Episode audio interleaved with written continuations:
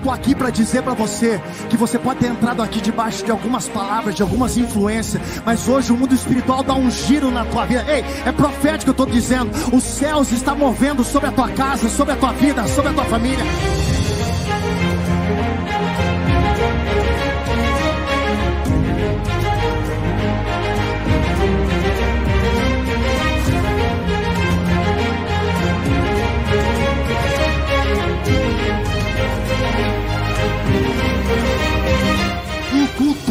Pode mudar o trajeto, a história da sua vida. Sabe o que acontece, irmão? Mas tem muita gente que vem pro culto como se fosse mais um culto, e mais um culto, e mais um culto, mais um culto. Não, eu tenho que vir para esse lugar como se fosse a última oportunidade da minha vida.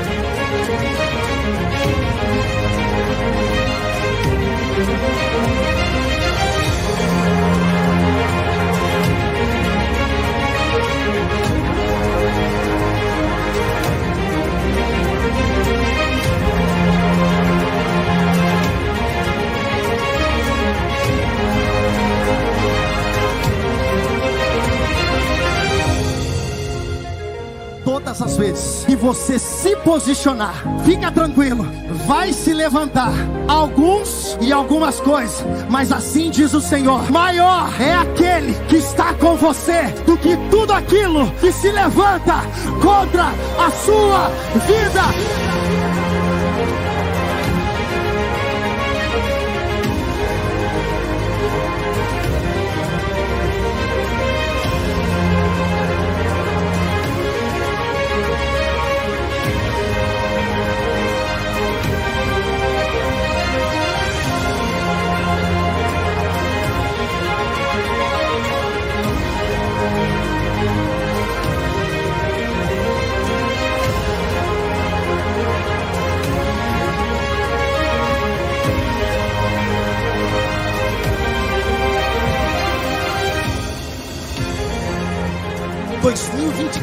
Será um ano que o reino de Deus, o reino de céus, se manifestará sobre a nossa vida. Diga bem alto, diga: venha o teu reino e seja feita a tua vontade.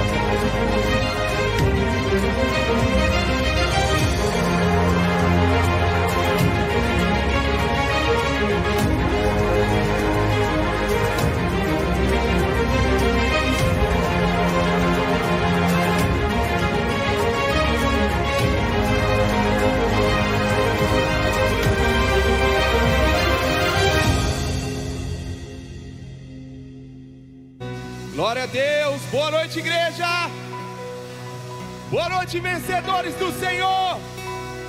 Essa igreja está cheia de pessoas que louvam em meio à luta, porque sabe que lá na frente Deus tem vitória. Quem veio aqui para louvar mesmo em meio à guerra, em meio à tribulação, em meio à prova, louve ao Senhor nessa noite. Louvemos a Ele com todo o nosso coração. Aleluia, aleluia. Louvado seja o teu nome nessa noite, Pai. Te adoramos, Pai. Levantamos louvor a Ti, Pai. Aleluia. Louvado seja o Teu nome, Pai. Levanto um aleluia na presença do inimigo.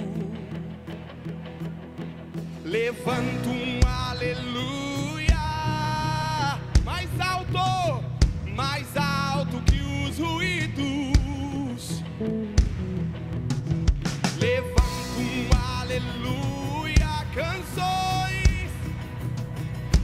Canções são armas para mim. Aleluia. Levanto um aleluia. O céu vem guerrear por mim. Diga na tempestade.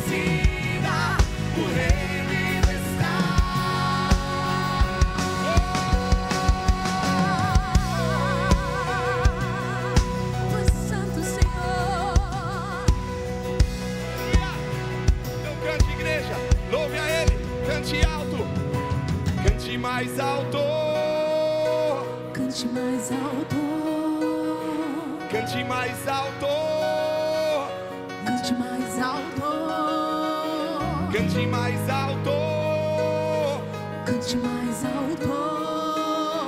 Cante mais alto.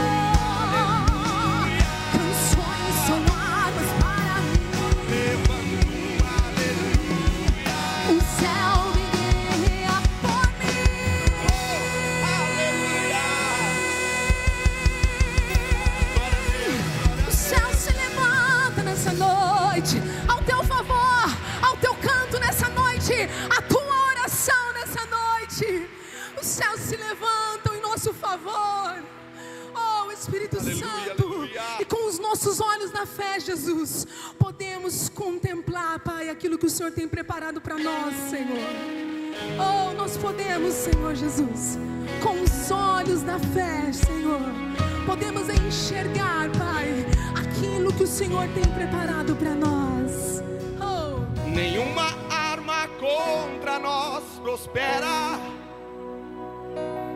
A escuridão não prevalecerá, pois eu sirvo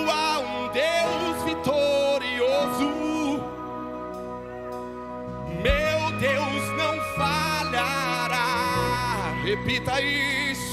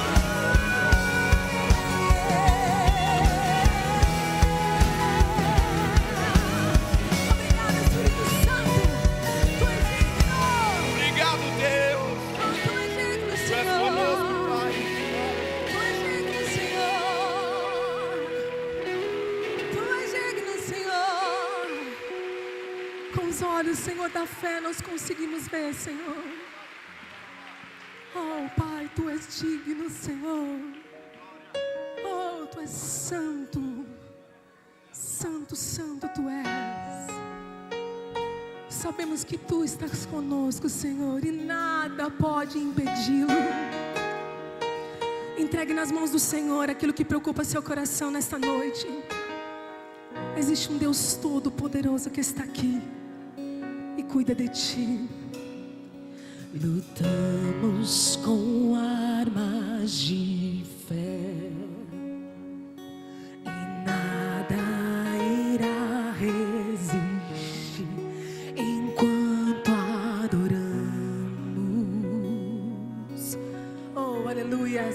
nada pode. Em meio às tribulações, o nosso Deus é vencedor, nós o adoramos. Então cante para Ele nessa noite, diga para Ele: Vitorioso é na tempestade. just stop.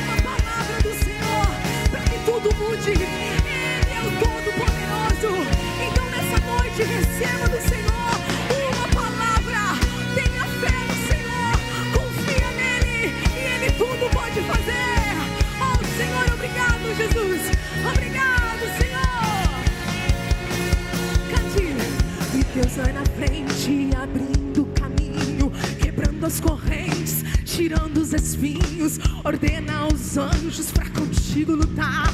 Ele abre as portas e ninguém pode fechar. Ele trabalha para o que nele confia, caminha contigo de noite ou de dia. Erga suas mãos, sua bênção chegou. Comece a cantar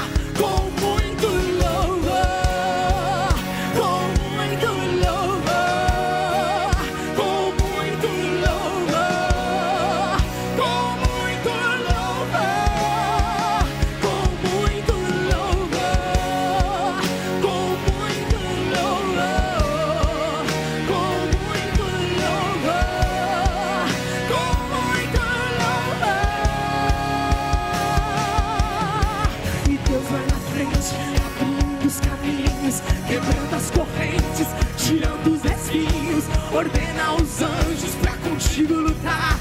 Ele abre as portas e ninguém pode fechar. Ele trabalha para o que nele confia, caminha contigo de noite ou de dia.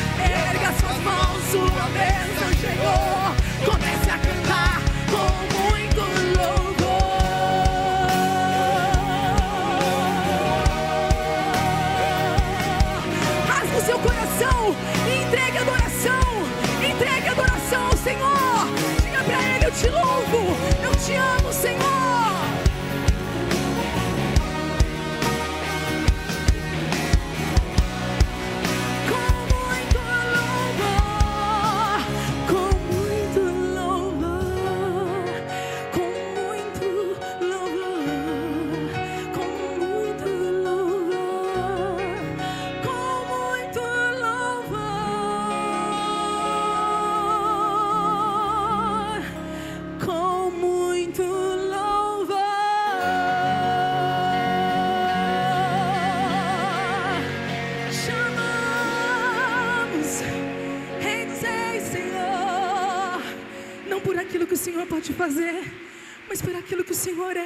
Nossas vidas, Jesus.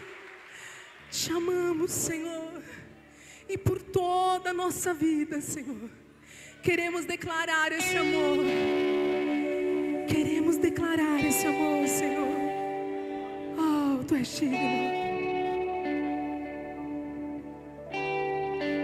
por toda a minha vida. Ó Senhor, te louvarei,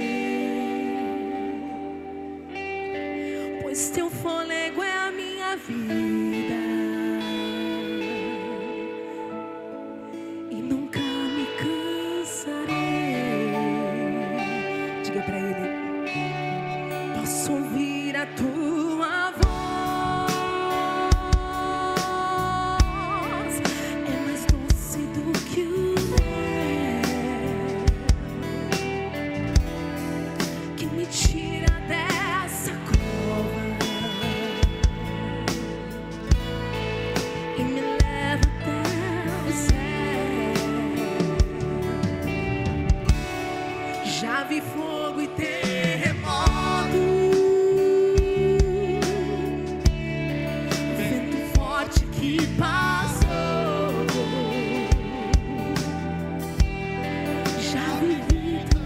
Please.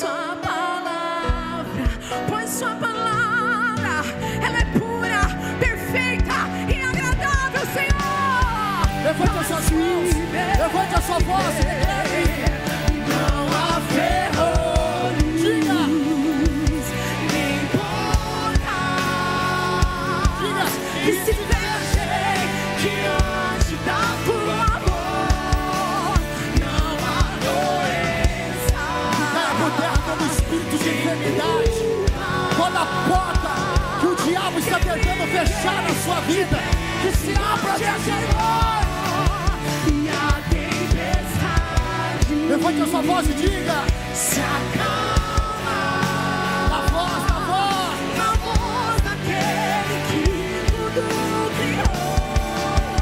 Pois sua palavra é cura, Ela é escudo.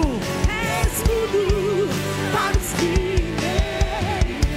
Segura a banda, segura a banda. Levante as suas mãos o mais alto que você puder. O mais alto, o mais alto, o mais alto. Nós estamos debaixo de um ambiente profético. O Espírito de Deus está na casa, a presença de Deus está neste lugar. E o Senhor te dá autoridade agora para que você comece a orar por coisas estratégicas da tua vida.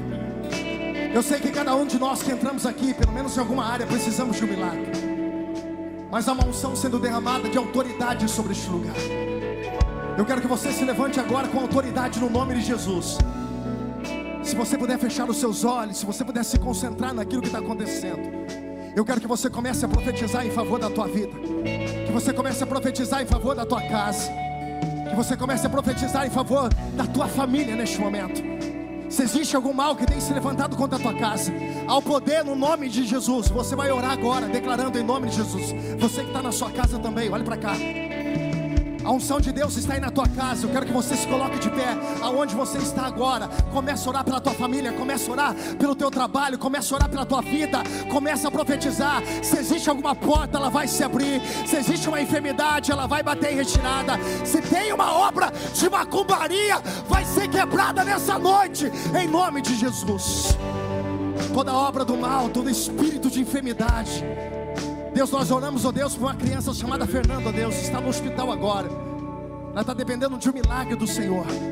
Aonde, ó Deus, nós não conseguimos ir, o Senhor pode. Aonde a medicina não alcança, o Senhor pode. Da mesma forma, Deus, nós oramos pelo Theo. Pedimos ao Pai que a unção de cura se manifeste sobre a vida dele. Nós repreendemos todo espírito de enfermidade. Nós repreendemos todo espírito de morte. Que os hospitais sejam tomados pela glória do Senhor. Um dia, Deus, a filha de Jairo estava morta. A palavra daqueles homens disseram para Jairo, dizendo assim: Não importune mais o mestre, a sua filha morreu. tinha uma palavra de morte. Escute, tinha uma palavra de morte. Mas quando Jesus chegou naquela casa, toda palavra de maldição, de morte, foi obrigada a bater e retirar. Eu não sei se você está entendendo o que Deus está fazendo, mas eu sei que muitas pessoas entraram aqui debaixo de palavras de morte, palavras de maldição sobre a tua casa, famílias que têm vivido consequências hereditárias de coisas que aconteceram com seus olhos fechados. Há uma unção, há uma unção sendo derramada debaixo dessa palavra do Espírito de Deus. Toda palavra de maldição contra a tua vida, toda palavra negativa contra a tua vida, toda palavra que foi proferida contra os teus filhos, toda palavra que foi proferida contra a sua vida. Tem muita gente que até hoje carrega a palavra dizendo: você não vai ser feliz, você não vai ter sorte em áreas. E tem pessoas que acreditou nessa palavra, mas essa noite, assim diz o Senhor: essa palavra, essa maldição está sendo quebrada no mundo espiritual. Os teus filhos vão mais longe do que você. Os teus filhos não são vagabundos, os seus filhos não são burros. Os seus filhos são futuros médicos, futuros advogados, futuros empresários dessa cidade, futuros pastores em púlpitos dessa cidade. Os teus filhos vão mais longe do que você. Ei, se prepara, escreve já. O teu testemunho já vai começar a pipocar na tua casa.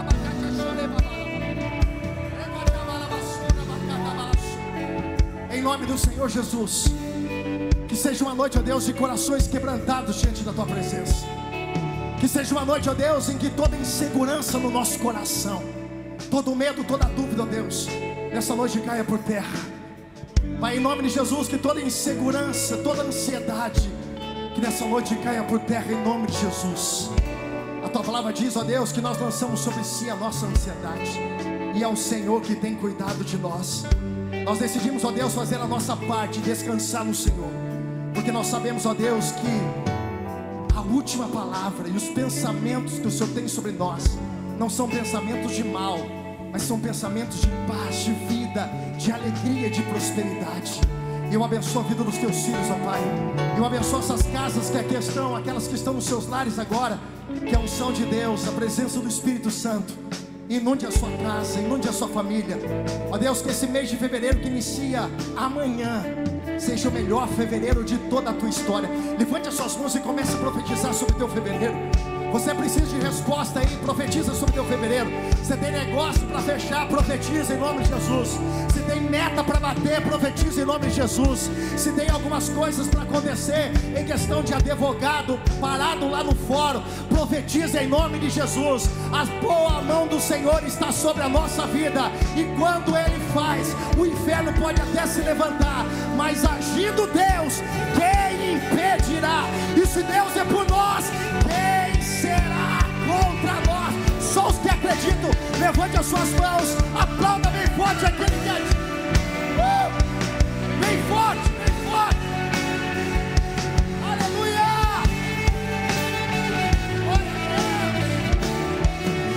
Levante a mão direita mais alto que você puder, diga assim: agindo Deus. Você que está na tua casa também, escolhe que deve estar no culto, vai ser gelado. Levanta a mão no terceiro andar, diga assim: agindo Deus, quem me impedirá? Diga aí, se Deus é por nós, quem será contra nós? Só os vivos, só os apaixonados, só os que acreditam, aplauda aquele que é digno de toda a honra, toda a glória, todo louvor. Aleluia! Já dá um sorriso pro irmão do lado assim. A gente podia até ter a bênção apostólica agora, vai parecer. Vai falar assim, mas tem muito mais para acontecer neste lugar. Quantos acreditam nisso, digam glória a Deus, aleluia. Você tem liberdade para essa pessoa? Dá um abraço nela, diga eu te abençoo em nome de Jesus. Que você tenha um culto maravilhoso. Que você entre... Fale para ele assim, ó, desarma de tudo hoje, porque Jesus vai bater em nós com alegria, aleluia. Oh, glória a Deus, glória a Deus, glória a Deus. Pode se sentar na presença de Deus. Gente, que ambiente profético é esse? Glória a Deus e glória a Deus mesmo. Quem está sentindo Jesus neste lugar? Diga eu estou. Gente, é uma doideira, mas já está muito fácil Jesus nesse lugar hoje, meu, viu? Glória a Deus. Gente, deixa eu dar alguns recados rapidinho para vocês. Né? Nós estamos aí, amanhã nós temos a nossa reunião de oração, 9 horas da manhã, você é nosso convidado especial aqui na nossa, aonde é o Espaço Kids, onde a gente tem ali o departamento infantil, temos ali a nossa manhã de consagração, de oração, nosso jejum da vitória. Você é nosso convidado, tem flexibilidade para vir? Vem porque vai ser com certeza a bênção de Deus em nome de Jesus, tá? Outro recado muito, muito importante, nós temos aqui agora é, no sábado, né? Nós temos sábado agora dia 3, é isso? Temos o Somos Um, na verdade não vai ter nem só adolescente nem só jovem, vai estar todo mundo misturado, glória a Deus por isso. Aleluia. Pastor, que hora que vai ser? Tá? Vai ser às 19h30, duas gerações e um propósito. Olha que forte isso. Glória a Deus por esses jovens e adolescentes que têm realmente feito a diferença nessa igreja, mas não só aqui na igreja, mas também né, dentro das escolas, da faculdade, do trabalho. A gente tem colhido muito testemunho do, do testemunho da, da vida dessas, desses adolescentes e jovens. Glória a Deus por isso. E o evento vai ser aqui, tá? O culto vai ser aqui na nossa igreja no tempo principal e vai ser forte demais. Se você pode vir, venha, porque vai ser realmente muito abençoador em nome de Jesus. Domingo você já sabe, domingo nós temos aí dois horários, nove da manhã e também às 18h30. Vem aí com o coração cheio de expectativa. Ó, eu vou- nem vou contar o segredo para vocês, no domingo vocês vão descobrir e vai ser benção demais. Quem está curioso, levanta a mão, glória a Deus. Levanta a mão. Quem é curioso? Diga para o irmão que está lá, fala assim: é feio ser curioso, viu? Domingo você vê, glória a Deus, aleluia. O que vai ter de gente mandando mensagem, fala, sabe o que é, pastor? O que é aquilo lá? Eu sei disso, eu também sou assim, obrigado, aleluia. E outro recado, gente, eu estou muito feliz, mas muito feliz mesmo. Nós já passamos de 80 pessoas que vão descer as águas do batismo. Pode aplaudir a Jesus, pode glorificar, aleluia, glória a Deus. Pastor, eu ainda estou cheio de dúvida, eu ainda não sei se eu estou 100% preparado. Você nunca estará 100% preparado, você precisa estar decidido a tomar essa posição, a tomar essa decisão na sua vida, que não é escolha de uma igreja, não é escolha de uma, de uma religião, mas você está decidindo pelo Evangelho de Cristo, pelo Reino dos Céus. Então, se você ainda não fez a sua inscrição, corre lá fazer a inscrição pelo aplicativo, tá? Realmente é a melhor decisão da sua vida, irmãos. Não, não espera para outro, outro mês, para outro batismo. Se Jesus volta antes, nós estamos enrolados. Olha que forte isso. Quem crer e for batizado. A primeira forma de você crer e viver, irmãos, o reino de Deus é crer em Jesus. Porque se você não crê em Jesus, não sei nem o que você está fazendo aqui. De verdade. Se você não acredita que Jesus desceu do céu, morreu numa cruz, entregou a sua própria vida por nós, Irmãos, isso é a base do Evangelho. Então nós acreditamos, nós cremos, nós já entregamos nossa vida para Jesus. Só que chega uma hora que nós precisamos decidir por isso, nós precisamos nos posicionar. E como nós nos posicionamos? Através do batismo, tá? Então não espere você estar 100% preparado. Você tenha realmente uma decisão no teu coração de você realmente entender que isso é um convite do céu para a tua vida em nome de Jesus. Posso ouvir mais um glória a Deus em nome de Jesus? Aleluia. Com alegria no coração, eu quero convidar você, deixa eu ver se tem mais recado aqui, não tem mais? Não, é só isso mesmo. Com alegria no coração, quero convidar você a continuar adorando a Deus, agora através da sua semente, através da sua obediência. Você que trouxe a sua oferta, você que trouxe aí, é, você vai devolver com alegria o seu dízimo. Eu quero que você, em nome de Jesus, antes de você fazer a oferta, antes de você devolver o seu dízimo, feche os seus olhos onde você está e nós vamos consagrar a Deus. Nós vamos agora nesse ato. Pastor, como que eu faço? Eu vou devolver o meu dízimo, eu vou entregar uma oferta. Você vai dar destino, você vai consagrar a Deus, você vai dizer a Deus para que Ele derrame graça, para que Ele abençoe, para que Ele literalmente faça o que você não pode fazer. Pastor, eu estou comprando. Muita gente fala assim, pastor, eu pago o dízimo, irmão. Você não paga, não, irmãos. Nós não pagamos nada, nós devolvemos o que o Senhor já nos faz em abundância. E essa parte é uma forma de nós demonstrarmos que o nosso coração não está nas coisas, mas o nosso coração está no Senhor. Amém? Feche os seus olhos agora, dá destino à tua oferta, consagre o seu dízimo. Diga a Deus: ó, aqui está o dízimo da minha casa, aqui está o dízimo da minha família. Esse aqui, Deus, é uma forma de eu declarar no mundo espiritual que a minha fé não está nas coisas, no dinheiro, mas a minha fé está no Senhor. Curvando a sua cabeça, fechando os seus olhos, vamos orar. Consagre aí, Pai, muito obrigado por este momento. Esse momento também é, Deus, um momento de adoração, Senhor, um momento de entrega, um momento, ó Pai, em que nós consagramos a Ti tudo que temos, porque, ó Pai, nada, absolutamente nada tem a ver conosco, tudo tem a ver com a Tua graça, tudo tem a ver com a Tua misericórdia, tudo tem a ver, ó Deus, com a Tua bondade. Que essa infinita misericórdia, ó Deus, continue sobre as nossas vidas, e diante dessa palavra profética, ó Deus, nós ouvimos, e não só ouvimos, ó Deus, mas também nós obedecemos a Tua voz. Abençoa, meu Pai, neste lugar, a vida de cada dizimista. Eu oro, Deus, para que realmente a Tua palavra se cumpra sobre eles. Porque ela diz, ó Pai, que o Senhor abriria a janela dos céus e derramaria sobre a vida deles, ó Deus, bênçãos tão grandes que os celeiros não teriam lugar de guardar. Que essa casa, Deus, seja transbordante em bênção.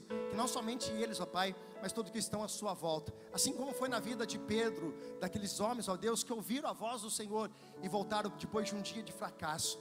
Mas quando eles obedeceram, lançaram as redes, ó Pai, encheram tanto aquele barco que houve necessidade, ó Deus, de chamar, pedir ajuda para que eles não pudessem afundar.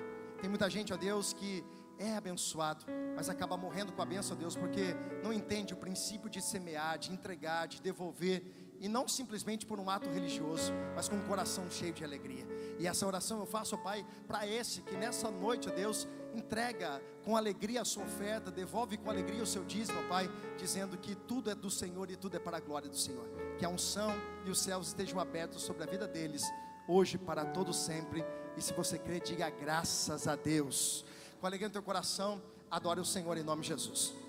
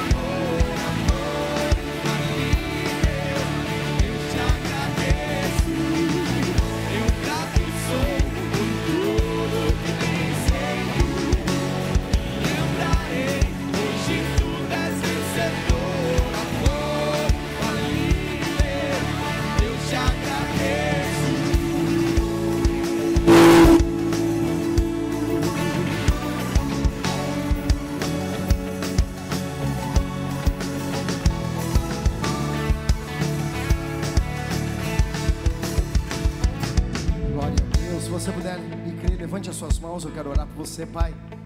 Que toda a promessa dos céus, que tudo aquilo que os seus filhos, ó Deus, têm como palavra profética sobre a vida deles.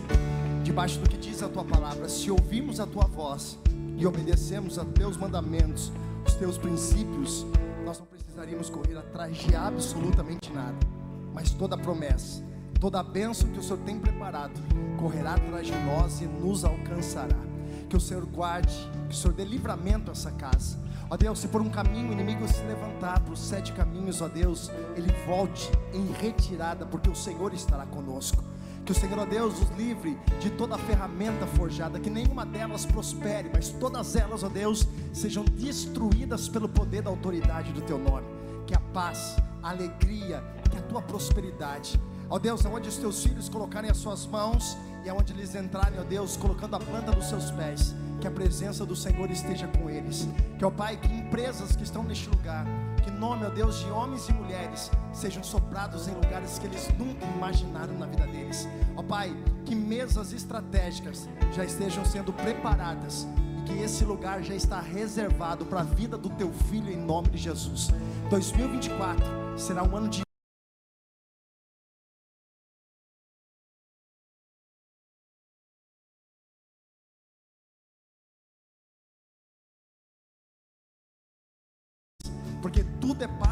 Senhor, tudo é para a glória do Senhor. Eu os abençoo em nome do Pai.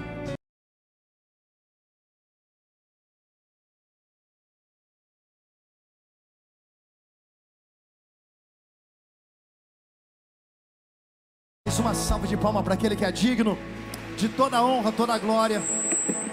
Glória a Deus. Glória a Deus e glória a Deus. Quem trouxe a Bíblia, diga eu trouxe. Quem não trouxe, é Jesus Cristo. Jesus está te vendo, irmão. Segundo livro de Reis, capítulo de número 7, versículo de número 1. Segundo livro de Reis, capítulo 7, versículo 1. Enquanto nós procuramos aqui, segundo o livro de Reis, deixa eu conhecer você, vou começar aqui desse canto aqui, e aí eu vou percorrendo pela igreja. Tem alguém aqui neste meu lado aqui, está tá nos visitando hoje? Tem alguém aqui? Tem alguém? Tem alguém? Tem alguém? Não? Aqui tem? Aqui tem? Tem, tem. Aqui? Não tem? Oxe, cadê vocês hoje? Aqui, oh, pelo amor de Deus. Deus abençoe, seja bem-vindo em nome de Jesus. Obrigado pela visita. Aqui tem, tem alguém que está nos visitando aqui? Deixa eu ver. Lá no aqui no meio também tem. Deus abençoe. Lá atrás também, Deus abençoe. Sejam bem-vindos aqui também. Deus abençoe. Aqui neste meio aqui tem alguém? Seja bem-vindo, meu amigo. Aqui também, Deus abençoe, minha querida. Aqui também, Deus abençoe, em nome de Jesus. Lá no meio aqui também. Lá no fundão, Deus abençoe. Sejam bem-vindos. Quanta gente aqui tem mais? Lá no fundo, lá, Deus abençoe. Aqui no meio aqui também, Deus abençoe. Aqui nesse canto aqui. Aqui também, Deus abençoe. Aqui também, Deus abençoe. Ali do lado também, Deus abençoe. Seja bem-vindo. Ali no fundo também, Deus abençoe. Quanta gente, tá vendo? Estão todos escondidos, gente. Vamos dar uma salva de palmas esse povo aí. Glória a Deus, glória a Deus e glória a Deus. Sejam muito bem-vindos. Se vocês não fazem parte de uma família espiritual, nós estamos aqui de braços abertos para receber você e toda a sua casa, tá?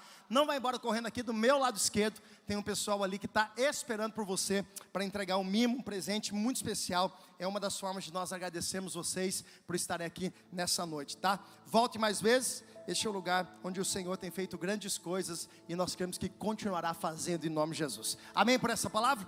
Quem achou, segundo o livro de Reis, diga eu achei. Quem está esperando o telão, diga estou esperando o telão. Cola logo, isso. Diz assim a palavra de Deus. Então disse Eliseu: Ouvi a palavra do Senhor, e assim diz o Senhor. Amanhã, quase a este tempo, em algumas traduções está dizendo quase essa hora, haverá uma medida de farinha por um ciclo e duas medidas de cevada por um ciclo, à porta da Samaria. Versículo 2 diz assim: Porém, um senhor cuja a mão o rei o encostava, respondeu ao homem de Deus e disse: Eis que ainda, preste atenção, que o Senhor fizesse janelas no céu, podereis acontecer isso? E ele diz: Eis que verá com teus olhos, porém disso não comerás. E quatro homens leprosos estavam à entrada da porta, a quais disseram um para os outros: Para que estaremos aqui até morreremos? Se dissermos, entraremos na cidade, a fome na cidade e morreremos aí. E se ficarmos aqui, também morreremos. Vamos nós, pois, agora e passaremos para o arraial dos sírios. Se nos deixarem viver, viveremos. Se nos matarem, então somente morreremos. E levantaram-se ao crepúsculo para irem ao arraial dos sírios.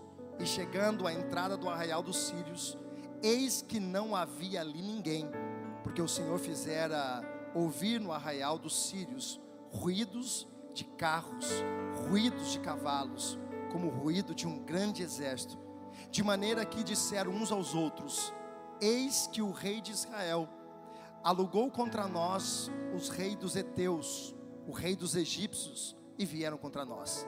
E por isso se levantaram e fugiram ao crepúsculo e deixaram as suas tendas, os seus cavalos, os seus jumentos e o arraial como estava, e fugiram para salvarem a sua própria vida. Quem crê que essa é a palavra de Deus, diga graças a Deus. Se você puder, faça assim, coloca a mão no teu coração, fecha os seus olhos, fala para Jesus neste momento, fala Espírito Santo, fala comigo nessa noite. Eu vim aqui para ouvir a tua voz e é ela que dará destino à minha vida. Agora nós repreendemos todo ruído, nós repreendemos tudo aquilo que possa atrapalhar a tua palavra e nós te damos toda a liberdade, Espírito Santo. Faz absolutamente tudo que o Senhor tem para fazer. Ó Deus, nós entregamos esse culto porque nós sabemos, ó Pai, que essa palavra vem do Senhor para as nossas vidas. Que o Senhor fale, ó Deus, mas não fale aquilo que nós queremos, mas seja o nosso coração aberto, Deus, para tudo aquilo que nós precisamos. Toda cegueira espiritual, tudo aquilo que Satanás tem colocado como embaraço nos nossos corações, toda frieza, ó Deus, nós repreendemos debaixo da autoridade do Teu santo e poderoso nome. Mais uma vez eu te peço humildemente, ó Deus, o Senhor sabe o temor, o Senhor sabe, ó Deus, o quanto meu coração teme em subir aqui, Deus, o quanto também se alegra em saber que mais uma vez o Senhor permite que eu seja outra vez um instrumento da tua palavra neste lugar. Ó Pai, que a tua palavra seja realmente essa semente que ela é, mas que encontre, ó Deus, nessa noite, corações como terra fértil. Pai, muito obrigado pela tua presença. Nós já sentimos, ó Deus, muito antes de nós iniciarmos esse culto, o Senhor já se faria presente. Porque na verdade o nosso culto não começou aqui. Nosso culto já começou na nossa casa, no trajeto para cá. Pai, enquanto nós estamos aqui, guarda o que é nosso. Tira todo medo, tira toda dúvida, ansiedade do nosso coração e nos faz concentrarmos na tua palavra. Ó Deus, aqueles irmãos que hoje não puderam estar aqui no presencial, eles também sejam alcançados pela tua graça, pela tua presença, pelo teu amor, pelo teu espírito. Nós te damos liberdade, Senhor, em o nome de Jesus. E se você crê que Deus vai falar contigo, diga graças a Deus.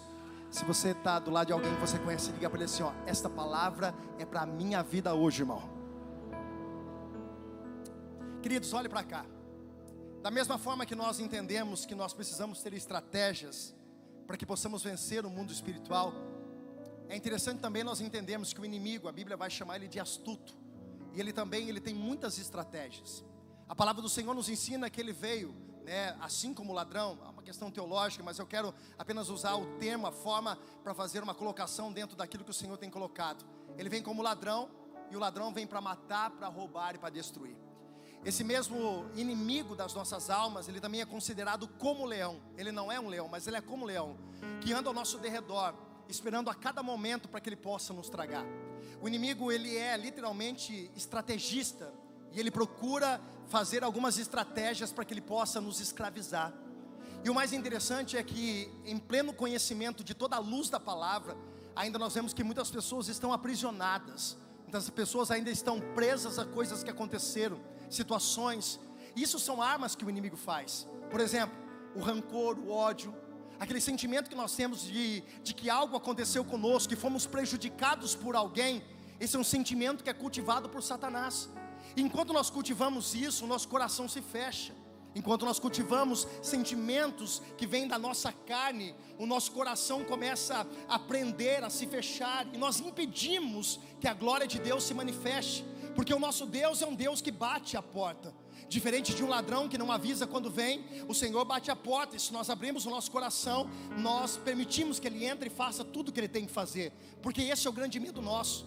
Nós queremos que Jesus entre, mas muitas vezes nós não queremos que Ele mexa algumas coisas que realmente Ele deve mexer. Só que todas as vezes que nós entendemos que nós estamos aqui neste culto, esse culto não está simplesmente nessa questão de ambiente físico a qual nós estamos. Antes de tudo isso acontecer, entende-se que há uma batalha, uma guerra espiritual muito grande. E é por isso que nós precisamos estar sempre preparados. Muito astutos, nós precisamos estar muito preparados, muito atentos a todas as coisas que estão à nossa volta. Uma das coisas que nós precisamos ter no nosso coração é a percepção das coisas que estão à nossa volta. Eu não sou alguém que digo que todas as coisas são espirituais. Não levo para o lado espiritual todas as coisas, mas eu não posso deixar e banalizar que o mundo espiritual ele descansa, ele para. Não, muito pelo contrário. Eu tenho certeza do que eu estou falando. Enquanto nós estamos dormindo, enquanto nós estamos trabalhando, em todos os momentos da nossa vida, existe o um mundo espiritual, existem guerras espirituais. E eu quero que você tenha a noção de que a tua bênção, a resposta de oração, o milagre que você precisa, ele não é conquistado primeiro aqui na terra, primeiro ele é conquistado no mundo espiritual. Efésios capítulo 1, ele vai dizer o seguinte: as bênçãos, as promessas de Deus, elas são construídas nas regiões celestiais. E se elas são construídas nas regiões celestiais, o mesmo livro de Efésios, capítulo 6, vai dizer que existe potestades e principados que eles trafegam sobre as regiões celestiais. Então, antes de algo acontecer na tua vida, preste atenção, eu já estou todo arrepiado para falar isso.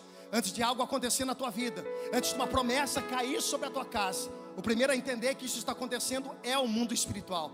Satanás ele vai tentar trabalhar para que você não tenha ou não esteja preparado para receber uma promessa. É assim que o inimigo trabalha. Ele trabalha de uma forma sutil, aonde a promessa está, mas não adianta ter a promessa se você não está preparado para viver ela. Eu sei que tem neste lugar, ou melhor, eu acredito que 99,9, para não dizer 100% das pessoas que tem neste lugar, tem uma promessa e ainda tem algo para receber. Mas tem muitas pessoas que hoje Deus trouxe aqui para dizer: você precisa estar atento ao mundo espiritual. O inimigo está preparando algumas ferramentas, algumas ciladas. O inimigo é aquele menino que arma uma arapuca, mas ele coloca algo muito atrativo diante dos olhos daquele animal. E o animal não mede-se que ele vai ter uma consequência de ser preso. Ele está tão, tá tão levado pelo instinto, pelo desejo de ter, de conquistar, que ele não está medindo as consequências. Essa noite o Senhor nos abre os olhos. Essa noite o Senhor abre a nossa visão espiritual para que alguns convites e algumas coisas que estavam aparecendo e coisas que talvez muitas pessoas estão aqui, Deus está dando oportunidade. Eu sinto no meu espírito para dizer isso. Deus está dando alguma oportunidade para algumas pessoas nessa noite se arrependerem de algumas coisas e entender que após isso o céu vai se escancarar sobre a tua vida. O que está acontecendo nesse cenário é algo muito sério, muito interessante. O povo de Israel estão todos dentro de uma cidade chamada Samaria. E essa cidade, por uma estratégia de um rei chamado Ben Haddad, esse rei é o rei da Síria, ele vai fazer uma estratégia: vamos cercar a cidade, ninguém entra e ninguém sai. Nós não invadimos, mas porém nós fechamos o acesso. Nós não damos liberdade para que os alimentos entrem, sendo que não existia a, a questão de cultivar alimento dentro daquela cidade.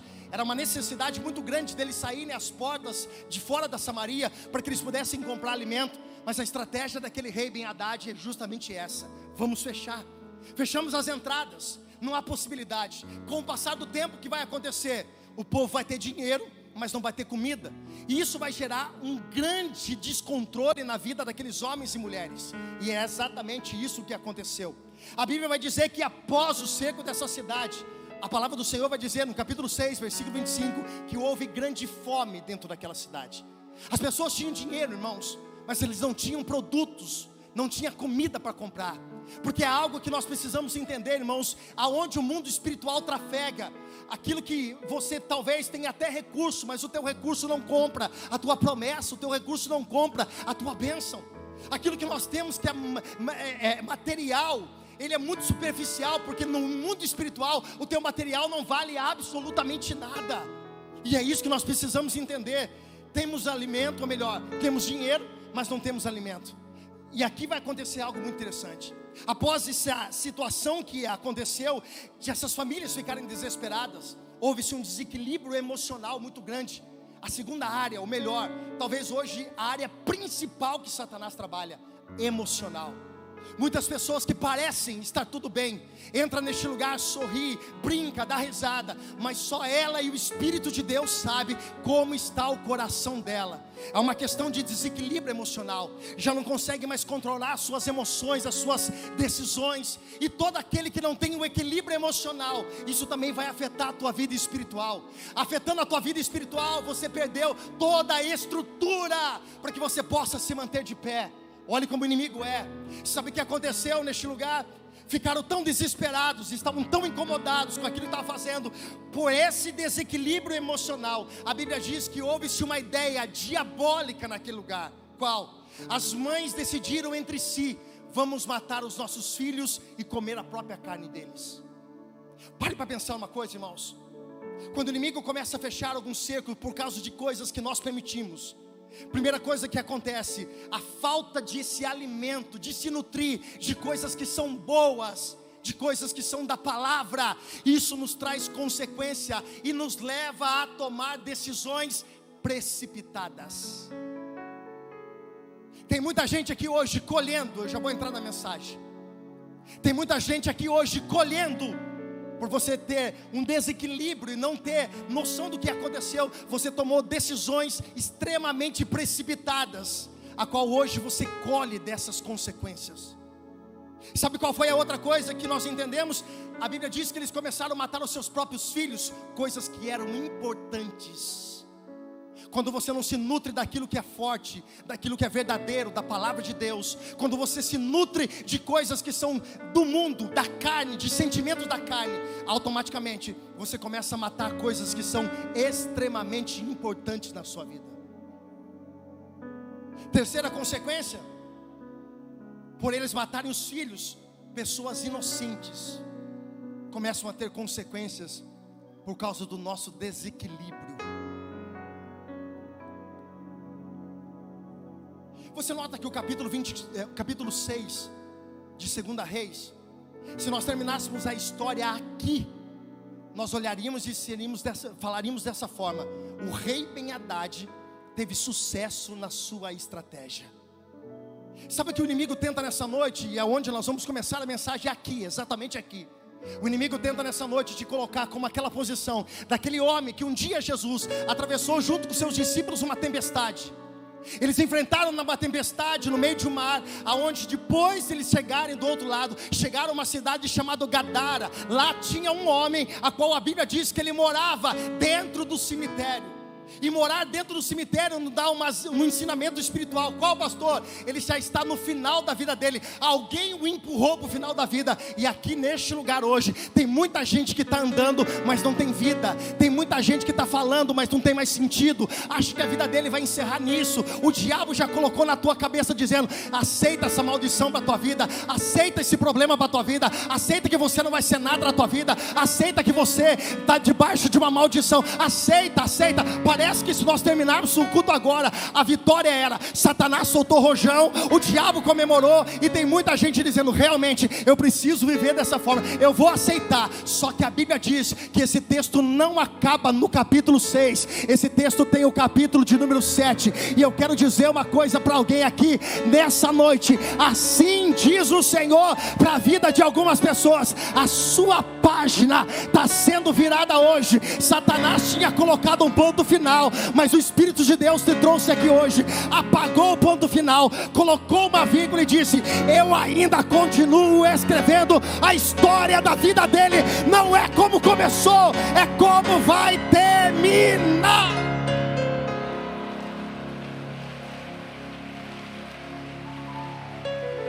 Se faz sentido para você, aplauda com vontade isso, meu irmão.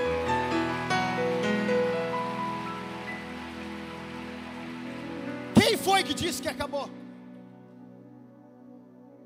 Quem foi que deu a última palavra na sua vida? Pastor, mas a circunstância, é na circunstância que nós precisamos entender. Deus não precisa de cenário. Deus não precisa, irmãos, preste atenção. Nós estamos aqui reunidos porque isso é cultuar. Nós estamos aqui, Mateuzinho, em propósito de estarmos em comunhão, em unidade. Mas enquanto você está aqui, irmão, Deus está trabalhando na tua vida sentimental, Deus está trabalhando no teu casamento, Deus está visitando o teu filho, Deus está visitando aquele enfermo, Deus está trabalhando naquele trabalho, Deus está tá, tá colocando o coração daquele homem do RH, que é o teu nome que tem que ser promovido, não é o nome de A de B, é o teu nome que tem que ser lembrado. Olhamos para o cenário, e é esse o problema nosso. Nós determinamos a nossa vida mediante daquilo que nós estamos vivendo. Mas eu gosto muito desse capítulo de número 7, porque o capítulo de número 7, ah, ele começa dizendo assim: Assim diz o Senhor. Irmãos, deixa eu falar uma coisa para você. Eu poderia encerrar a mensagem exatamente aqui onde eu estou. Eu não preciso de palavra de afirmação de ninguém. Eu não preciso de palavra de aprovação de ninguém. Irmãos, se alguém me aprovar, legal, Deus seja louvado. Se alguém também não me aprovar, não tem problema nenhum. Se eu não preciso ter palavra de aceitação, de incentivo todo dia. Se imagine se Deus tivesse que falar para Noé: Noé, vai, filho, para, não para não. Continua construindo a arca, Noé. Imagine todo dia Deus tem que aparecer para Noé. Noé, você parou de novo, Noé. Vai que você é bom, você consegue. Sabe que a gente, irmãos, Noé não precisou de uma palavra de afirmação todos os dias. Deus apareceu para Noé e disse: constrói, e absolutamente mais nada, no meio de um silêncio, mas já existia uma palavra, irmão. Então, para de querer andar debaixo de afirmação de pessoas. Tem gente que é movida por afirmação. Ela necessita que alguém bata na costa dela e incentive ela. Irmão, se isso acontecer, glória a Deus. Mas se isso não acontecer, você já tem um assim diz o Senhor para a tua vida.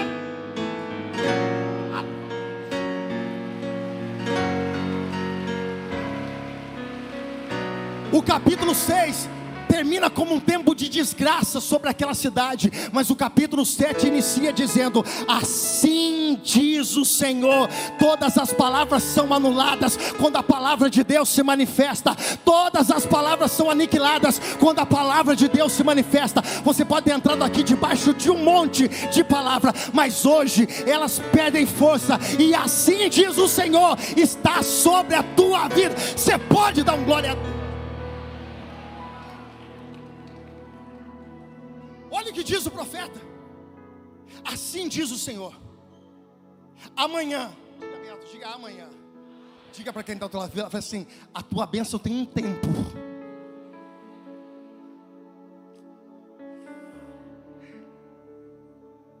Eu fiquei lendo essa mensagem, irmão. E o Espírito Santo começou a trabalhar no meu coração. E porque assim, irmão, o profeta se levanta, irmãos, no meio do caos. Deus, irmãos, o caos é, é, é, é o lugar onde a glória de Deus se manifesta, meu irmão, porque para nós é um caos, para Deus é a glória dele se manifestando. E, e aqui que eu quero que você entenda, irmãos, esse ambiente, esse lugar aonde todo mundo estava olhando, dizendo, vai todo mundo morrer, o profeta se levanta, e a palavra do Senhor é essa: amanhã, perto dessas horas. Irmãos, isso é muito forte. Porque é uma palavra liberada que muda todo o ambiente espiritual, irmãos. É por isso que eu falo para você: a palavra tem poder e a tua boca também tem poder sobre palavras. E Deus trouxe pessoas aqui hoje para que você pare, em nome de Jesus, de usar a sua boca, e me perdoa a expressão, mas que doa na tua alma e te confronte. Para de emprestar a tua boca para o diabo. Pastor, quando que eu empresto? Empresta minha boca para o diabo. Quando tu reclama, quando tu murmura, quando tu pega alguma coisa na mão e fala assim: Isso aqui não vai dar certo, a minha vida é uma bosta mesmo. As coisas não fluem na minha vida. As coisas não acontecem na minha casa. Você está liberando uma palavra no mundo espiritual e Satanás está assim, ó, aplaudindo você, dizendo isso mesmo, lança, porque tudo que é ligado na terra também é ligado no céu. Aí o céu se tranca sobre a tua vida e a tua vida, desculpa, fica uma porcaria. Eu estou cheio mesmo, irmão. Eu vou falar de verdade. Vou entregar tudo que Deus mandou. Porque vir aqui é uma coisa, mas viver o evangelho que você ouve aqui, que você escuta aqui, é outra história, meu irmão. O profeta se levanta, irmãos, no meio do caos, e ele diz: Assim diz o Senhor, amanhã é essa hora. Mas olha só, pastor, a minha vida está assim, esse é o seu problema. Pastor, mas eu estou atravessando um momento de dificuldade, esse é o seu problema. Se tem uma palavra liberada, não importa o ambiente, importa a palavra que Deus liberou. Se Ele disse amanhã, amanhã eu já estou comemorando a minha vitória, porque eu sei que eu não dependo de palavras de homens, mas dependo da palavra de Deus que está.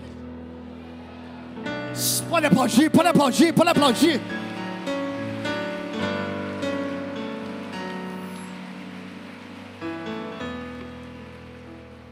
Aperta a mão de quem está do teu lado, mas com voz profética, diga assim: amanhã.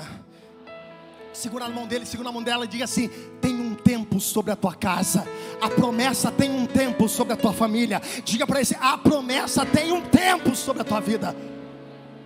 Ele diz: amanhã haverá um ciclo de cevada, haverá alimento, Só que o problema não é a palavra liberada aqui, porque isso já é fundamental, importante, porque é ela que determina. O problema somos nós, é quem recebe a palavra.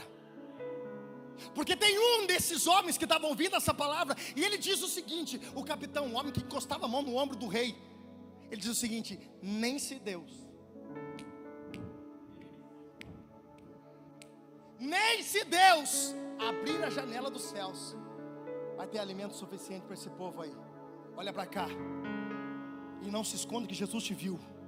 Porque não adianta tu vir para este lugar aqui e teu coração está fechado por palavras, teu coração está fechado e está ainda duvidando que Deus pode fazer na tua vida. Deixa eu falar uma coisa para você, irmão. Sabe qual que é o que vai acontecer com essas pessoas? Eu vou dar só um resumo para você, vou dar um spoiler para você, rapidinho. Eu vou te explicar o que acontece. Você que ainda fica com o teu coração fechado, duvidando que Deus é Deus de fazer, está aqui por passeio, por acomodação, ou porque já se habituou, tu vai ver as coisas acontecendo na vida do irmão do lado, e tu vai olhar com teus olhos, mas infelizmente é a palavra, e Deus não muda, você não vai viver. Então, se eu sou você, eu tiro toda essa frieza espiritual do coração, eu tiro toda essa dúvida do coração, levanto a minha mão direita no terceiro andar e digo assim: Eu tenho certeza que a palavra de Deus é verdadeira sobre a minha vida. Irmãos, o cara diz assim: Nem se Deus, não, irmão. Gálatas 6, versículo 7 vai dizer o seguinte: De Deus ninguém se zomba. Eu- irmãos, eu, eu, eu sou apaixonado por umas coisas que acontecem na minha vida e umas coisas que eu leio na Bíblia. Irmão, tem muita gente rindo de nós, tem muita gente zombando da nossa cara, dizendo vocês são tom demais. Esse negócio de igreja. Primeiro que igreja não salva ninguém, quem salva é Jesus Cristo. A gente precisa estar inserido num corpo. Agora, tem muita gente, irmãos, que duvida da nossa fé. Primeiro, vão ser as primeiras pessoas a pedir oração para você quando o calo apertar na vida deles. Pode ter certeza disso. Escute isso aí. Segundo, irmãos, pode até ser, irmão, pode ser até ateu. Que fala que é ateu, que um dia vai ter que a palavra de Deus, a palavra de Deus vai se cumprir um dia sobre a vida dele. Qual? Todo joelho. Não, você não está entendendo. É todo joelho. Pastor, do- todo joelho se dobrará e confessará que Jesus Cristo é o Senhor. Pastor, mas aquele fulano que aquele também vai se dobrar e vai reconhecer que Jesus Cristo é o Senhor, Deus todo. Tem alguém que acredita nisso? Tem glória a Deus.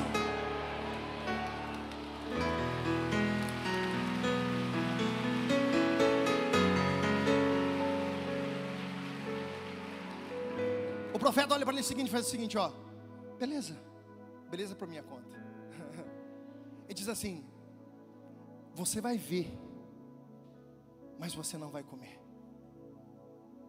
Irmãos, de verdade, eu acho que ele saiu rindo da cara do profeta. Eu acho que ele saiu dizendo assim: esse cara é louco, mais louco de quem está acreditando que ele está falando. Mas deixa eu falar uma coisa para você e volto a dizer: nenhuma palavra, Isaías capítulo 55, versículo 11, nenhuma palavra que sai da boca do Senhor volta para si vazia antes que faça aquilo que foi designado. Se tem uma palavra liberada aqui, irmãos, para a tua vida e você entende que essa palavra é para você, eu não sei o que é, mas começa a entender que isso já está acontecendo no mundo espiritual. Tem o tempo para ela vir na tua vida, mas irmão, já começou a se movimentar. Enquanto a palavra foi liberada aqui, tinha quatro leprosos lá fora da porta. Esses quatro leprosos, irmãos, estão lá fora, primeiro, porque por ser leproso eles não podem estar junto com a população, porque era uma lei, era uma regra, que eles precisavam, precisavam ir longe, estar distante, a muito longe, e quando passasse alguém por perto, eles deviam dizer: Eu sou imundo. Só que esses quatro leprosos, irmãos, eles estão lá sentados. Imagine quatro leprosos, irmão, vida arrebentada, sem perspectiva de vida nenhuma. Os caras estão esperando a morte da bezerra e tudo acontecer de pior. Só que, irmão, aqui vem algo muito interessante e aqui me confrontou demais. O versículo 3 me confortou demais. Por quê? Porque esses quatro leprosos começaram uma conversa. Então, se a gente ficar aqui, eu vou morrer. Se a gente entrar na cidade, não tem comida. E mesmo tendo, se tivesse comida, a gente ia tomar pedrada, a gente ia morrer. Sabe aquela história assim, ó? Não dá para ficar parado. Irmãos, se eles ficam, eles morrem. Na cidade não tem comida, eles falam assim: vamos nos arraial, no arraial dos inimigos dos sírios. Deixa eu falar uma coisa para você.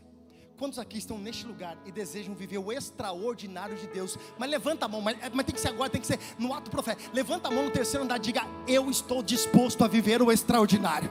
Não, não, não, nesse jeito você não está disposto a nada. Levanta a mão no terceiro andar, diga assim: Eu estou disposto a viver o extraordinário. Era o que eu precisava ouvir nessa noite. A pergunta que eu faço para você é essa: O quanto você está colocando em risco, ou qual é a sua atitude para que você viva o extraordinário? Porque todos aqueles que querem viver o extraordinário têm que dar um passo de risco, de decisão, porque sentado a vida não muda, parado a vida não muda, não se movendo, as coisas vão continuar paradas. Deus trouxe pessoas aqui hoje. Qual é a sua desculpa? Qual é o seu argumento para você sentar em cima das coisas que estão acontecendo na tua vida e permanecer desse jeito? Fala para mim. Nós estamos falando de quatro leprosos que a vida estava destruída, não tinha mais perspectiva de uma nenhuma, nenhuma, mas um olhou para o outro e diz assim: Eu não vou ficar aqui. Eu não vou mais aceitar isso, porque tem gente, irmãos, que já aceitou um monte de situação. Tu está vivo, irmão, tu está respirando, está na hora de você se levantar. Ah, pastor, mas eu tenho medo. Tudo na vida, irmão, para viver um milagre, você tem que dar um passo de fé e correr um certo risco. Mas se você está debaixo de uma palavra, esse risco ele é zero, porque ele é sustentado pela promessa, pela palavra, pela vitória que o Senhor vai te dar. Nós queremos. Mas qual o risco que você está disposto a correr por isso? O que você abre mão para que Deus possa fazer isso? E não levanta que Jesus te viu. Aleluia. O que você está disposto? Ou tu vai sentar dizendo, é, pois é. Imagina aqueles leprosos falam assim: Sabe o que é, João? Fala, Zé. Então, não tem mais o que fazer. Vamos aceitar isso. Os caras falaram assim, ó. Vamos levantar. Não, ou melhor, eu quero que você entenda uma coisa: eles não só falaram entre si, versículo de número 5 vai dizer que eles se levantaram e foram. Está disposto a correr risco? Vai ficar na zona de conforto? Está disposto a dar um passo de fé? Ou vai ficar esperando para contar a história de alguém? Está disposto a se movimentar, abrir mão de algumas coisas que está te trazendo conforto, comodismo, ou você vai ficar literalmente com o teu caderno anotando mais uma receita de como fazer alguma coisa e sair daqui sem fazer absolutamente nada? É você. Deus está entregando. E levantaram. E foi, irmão, risco para que a gente possa ver o milagre que todo mundo tem. Ninguém está falando para você fazer besteira, ninguém está falando para você tomar decisões é, é, sem direção de Deus. Estou falando para você, enquanto você ficar na zona de conforto, as coisas não vão acontecer. Lembra da mulher do fluxo de sangue? Estava em casa, 12 anos. Já tinha procurado todos os médicos, mas ela disse: Ah, se eu apenas tocar na orla do vestir de Jesus. Irmãos, se alguém descobrisse que aquela mulher era uma mulher hemorrágica, ela ia ser apedrejada. Ela correu um certo risco. Ana, eu quero ter um filho. Eu quero ter um filho. Ela vai ajoelhar diante do altar do Senhor. O profeta vai dizer, o homem de Deus vai dizer: mulher, tu está embriagada? Não, eu sou amargurada.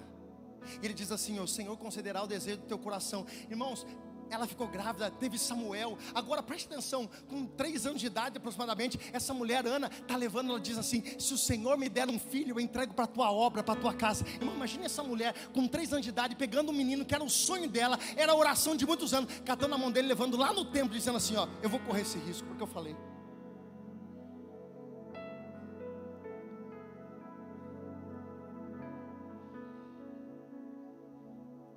Diga para quem está ao teu lado assim: se não agir, não muda nada.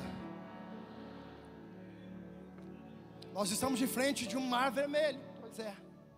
Falar, já oramos. Deus, tem egípcio ali atrás. Moisés, por que clamas a mim? Não sei se você tem liberdade para quem está do teu lado, mas eu preciso que você seja boca profética mais uma vez. Aperta a mão dele e diga assim: orar é fundamental Mas fala assim, mas se mover em cima da oração é essencial.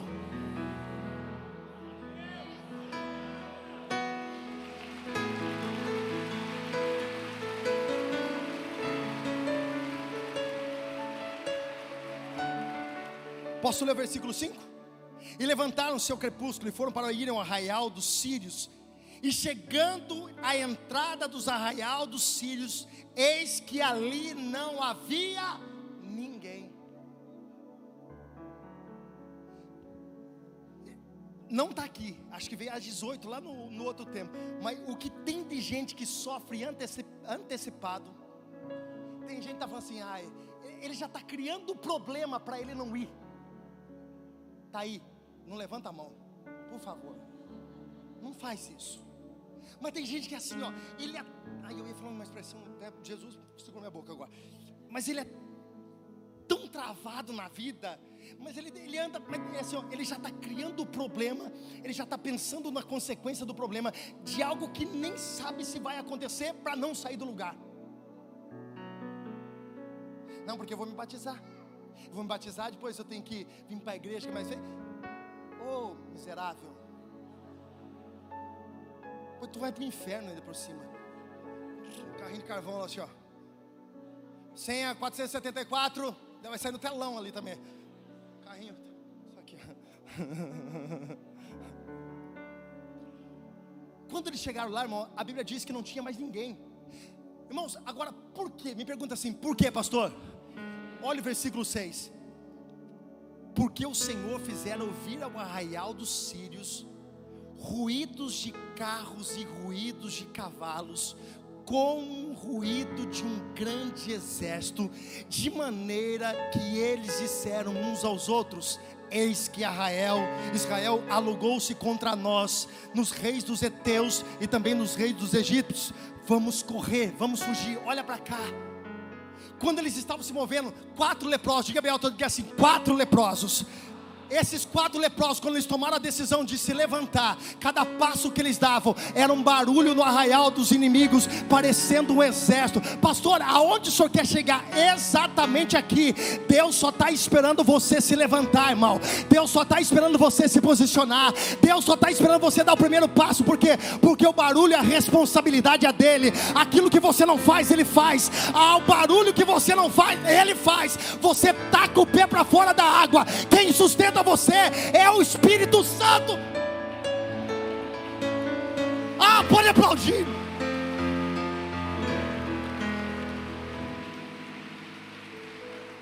Irmãos, consegue entender? Era quatro leprosos. Irmãos, não é quem você é, nunca foi por você. As coisas não acontecem porque você é bom, porque você é legal. As coisas acontecem no mundo espiritual pela graça, pela misericórdia. Nós só colhemos pelo nosso posicionamento, mas não tem nada a ver com nós, tem tudo a ver com Ele. Olha para cá, você pode ter chegado aqui arrebentado, você pode ter chegado aqui considerando-se que a tua vida não tenha nada. Eu vim aqui para dizer: assim diz o Senhor, tem muita coisa na tua vida, tem algo grande para acontecer. Levanta, porque o barulho quem faz é o reino dos céus. Aleluia!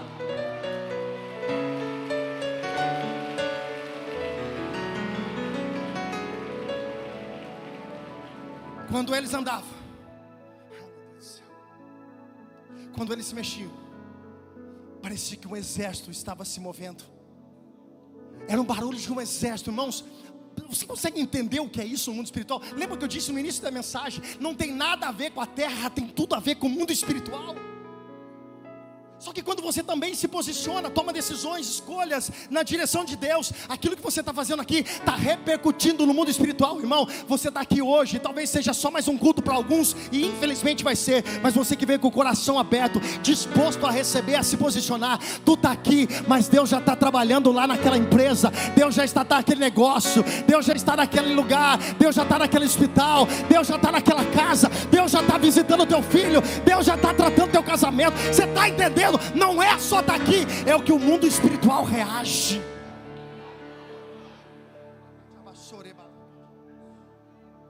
Os caras fugiram. Os caras desapareceram. Tem muita coisa, irmãos, que já está pronta. Tem muitas coisas que já estão prontas. Você já está orando, você está repetindo algumas orações que Deus já disse para algumas pessoas. Já está pronto. Só estou esperando você se levantar e tomar a decisão e andar, se mover em direção daquilo que você crê. Tem coisas, irmão, vou ser, vou ser muito direto para dizer para algumas pessoas: tem coisas que você já não precisa mais orar, porque já está acontecendo. O que você precisa é se posicionar para receber. Como isso, pastor? É. Tem gente que está aqui hoje, tu não precisa mais orar para algumas coisas que Deus já disse para você, mas hoje é dia de você entender que você precisa se posicionar, tomar posição, tomar a decisão de se levantar. Pastor, estou arrebentado, é arrebentado que o mundo espiritual reage melhor ainda, porque aí a gente entende que não tem nada a ver pela gente, é tudo por Ele. Porque quando eu estou fraco, Porque se você faz pela tua competência, pelo teu diploma, pelo teu QI, a glória nunca será de Deus. Aí Deus nos leva em alguns lugares que nós não entendemos. Algumas portas se fecham, algumas coisas acontecem. Para quê? Para que a glória dele se manifeste sobre a minha vida. Se prepare, levante a mão, família Morumbi, que eu tenho uma palavra do meu, no, no meu coração do Espírito de Deus. Assim diz o Senhor nessa noite: o céu já está se movendo ao teu favor. Se prepare, o barulho já está se movendo no mundo espiritual. Você não está vendo, você não está ouvindo, mas Deus já está trabalhando ao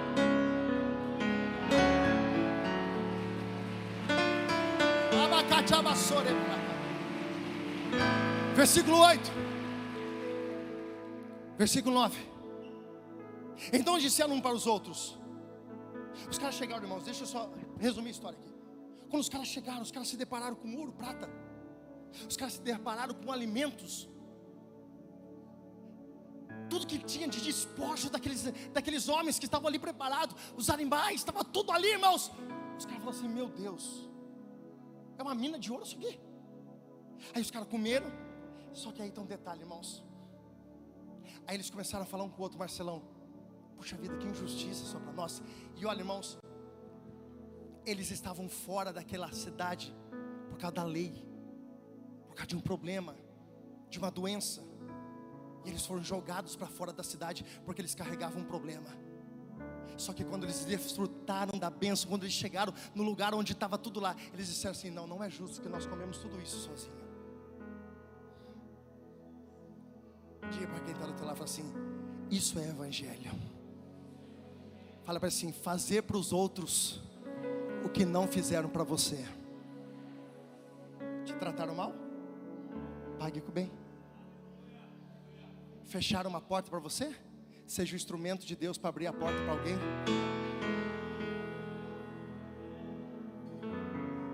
Pastor, isso é tonto. Então, se você fala que Jesus ensinou isso, então você fala que Jesus é tonto. Eles disseram: Não, nós não vamos ficar isso aqui para nós, não.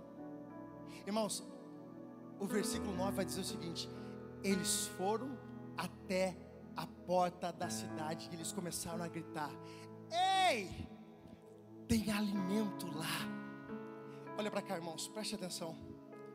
A tua boca não, não, você não está entendendo. A tua boca será ferramenta de palavras proféticas, de anunciar boas novas. Levanta a mão direita, irmão. É, é, muita profecia neste lugar, é muita palavra profética. A tua boca vai começar a anunciar coisas novas que estão acontecendo. Ei, se prepare para começar a contar o testemunho. E melhor, se prepare para anunciar estratégias, direções. Deus vai colocar palavras de vida na tua boca. Pessoas que estavam mortas espiritualmente, doentes espiritualmente a tua boca será o instrumento usado por Deus para libertar essas pessoas. Uh! Ai, irmão, faz barulho de verdade. Aleluia! Aplauda Jesus. É por isso que a minha boca não deve jorrar água doce e água salgada, porque da mesma fonte não há possibilidade de jorrar água doce e água salgada. A tua boca é instrumento, irmãos. Eles começaram a gritar, versículo 10, e eles começaram a anunciar, eles começaram a declarar, dizendo: Olha, tem muito alimento, a tua boca não vai mais sair, irmãos, palavras de dor, de, de maldição, a tua boca não vai sair mais reclamação, a tua boca vai sair palavra profética, a tua boca vai ser usada para trazer vida a alguns ambientes. Sabe por que tu está naquela empresa? Sabe por que tu está no meio daquele negócio? Porque a tua boca naquele lugar vai trazer vida para aquele ambiente. Ezequiel, eu vou te levar a um lugar. A praia? Não, não, não, não. A casa no campo? Não, não, não, não, também não. Eu vou te levar para um vale. Vale já é difícil. Quer ver a- a- o crentez da vida? Fala assim: tá tudo bem com você, irmão? Ih, tô passando por um vale. Falou de vale, irmão. Tá na prova. Só que não era só um vale, era um vale de ossos secos. Irmãos, me mandaram um vídeo esses dias para mim, esses dias não, ontem. Os caras mexendo num, túnel que apareceu lá cheio de cadáver, negócio lá, negócio ruim. Esses dias atrás eu estava contando, não sei se eu conto aqui, se eu não conto. Conto? Mas eu, eu, eu não vou contar não. Eu não sei onde eu contei isso aqui, mas veio agora.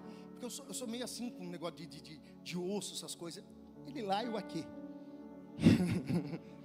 não, nada contra, mas tipo assim, não é. Uma vez foi, foi no velório, irmão, começando o ministério, iniciando o ministério. Aí o pastor lá me mandou, falou assim, vai lá fazer o ofício fúnebre fulano de tal lá. Foi eu mais um pastor. A gente estava lá, coisa, era hora de, de colocar o, o corpo na, na gaveta lá. Irmãos, eu fui subir em cima do negócio, só que eu não vi que era um túmulo. Aquela, aquela placa não quebrou, irmão. Eu não caí de pé em cima do. do céu, vocês não têm noção. Vocês não têm ideia do que aconteceu. Não, Vocês riem porque não é vocês. Tomara que vocês caiam no mesmo lugar também. Nossa, irmão, de verdade. Mas deu um negócio que eu senti. E para tirar o pé de lá, eu fechei o olho assim, irmão, e todo mundo olhou para mim. Eu abaixei a cabeça. Você olha para aquele negócio, você consegue imaginar que aquilo lá tem vida? Não. Ezequiel é levado a um ambiente como esse, ou muito pior. Ezequiel, esses ossos podem ter vida? Ele disse, ele não disse não, ele disse, Senhor, tu sabes. Aí Deus dá uma direção para o profeta. Deus disse, então abra sua boca e. Só que a Bíblia diz, irmãos, que um vento começou a vir de os quatro cantos. Irmãos, não tinha um negócio lá, os, não, era tornozelo de um lado, era cotovelo do outro, as coisas começaram a se encaixar. Por quê? Porque quando a palavra é liberada, irmãos, as coisas começam a tomar direção de volta. Pastor, a minha vida está tudo morto, tudo bagunçado. Abre a tua boca e profetiza. As coisas vão se encaixar, as coisas vão voltar para o lugar, as coisas vão criar força, as, forças, as coisas vão criar vida, as coisas vão voltar a viver novamente. Assim diz o Senhor: a tua boca não é para amaldiçoar, a tua boca é para profetizar vida sobre a tua casa, sobre a tua família. Chega na tua casa hoje, aponta o dedo em direção da casa, diz aqui, ó, aqui é o lugar de manifestação de Deus. Amanhã no teu trabalho, quando tu chegar, diz Satanás, sai da frente, porque agora a glória de Deus vai invadir aqui, a presença de Deus vai entrar nesse lugar. Profetiza, fevereiro será o melhor mês de fevereiro de toda a tua história.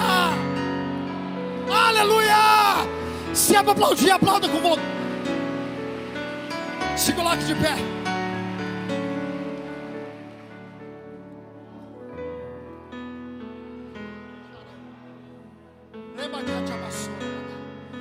Levante as suas mãos, um ambiente profético neste lugar. Levante as suas mãos o máximo mais alto que você puder. Eu quero que você feche seus olhos. O que você vê hoje dando errado na sua vida? Qual é a área da tua vida que está improdutiva? Olhe para cá. Qual área da sua vida está morta? Qual área da sua vida está improdutiva? Aonde você olha tem uma promessa, mas ainda não aconteceu nada. Qual é essa área?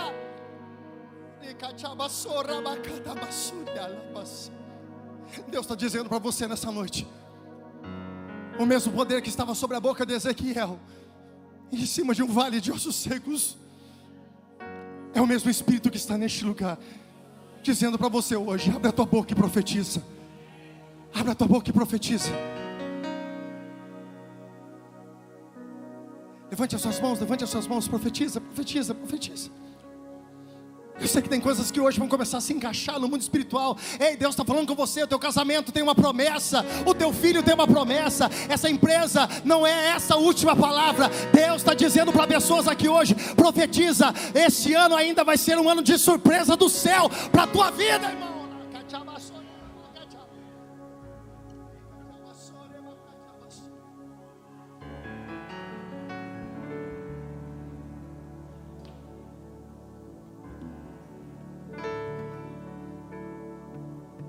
Começaram a gritar, essa palavra chegou até o coração do rei. Preste atenção nisso. Houve uma palavra diante do rei: Ei, os nossos adversários fugiram. O que aconteceu? Não sei. O rei prepara o ambiente. E a Bíblia vai dizer: eu, eu quero ler o versículo 16. Vou até colocar meu óculos para que eu possa ler para você o versículo 16. Então saiu o povo e saqueou o arraial dos sírios.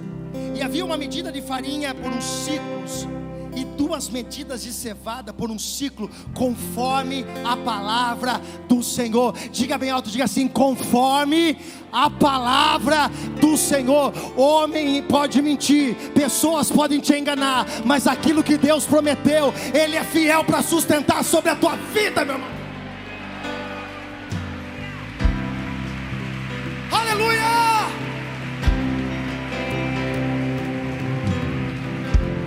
Espera aí, não acabou. E puseram o rei à porta, o Senhor cuja a mão encostava.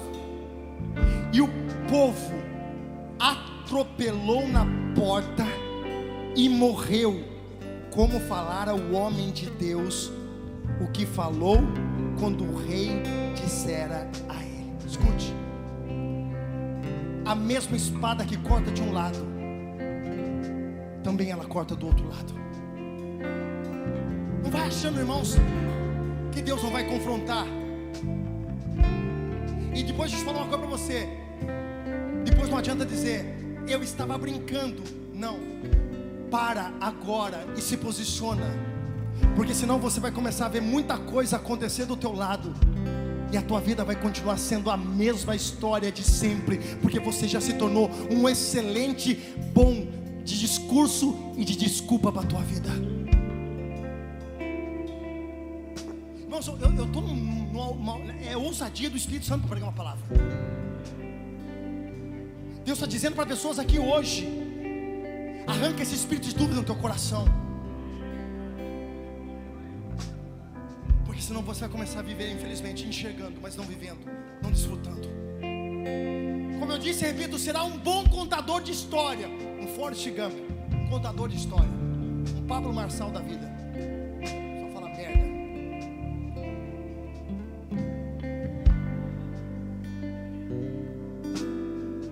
Para. Vai ficar sustentando até quando? Olha aqui, irmãos, não sou eu que estou dizendo. A Bíblia diz, versículo 7 diz seguinte: E pusera o rei à porta, em cuja a mão encostava.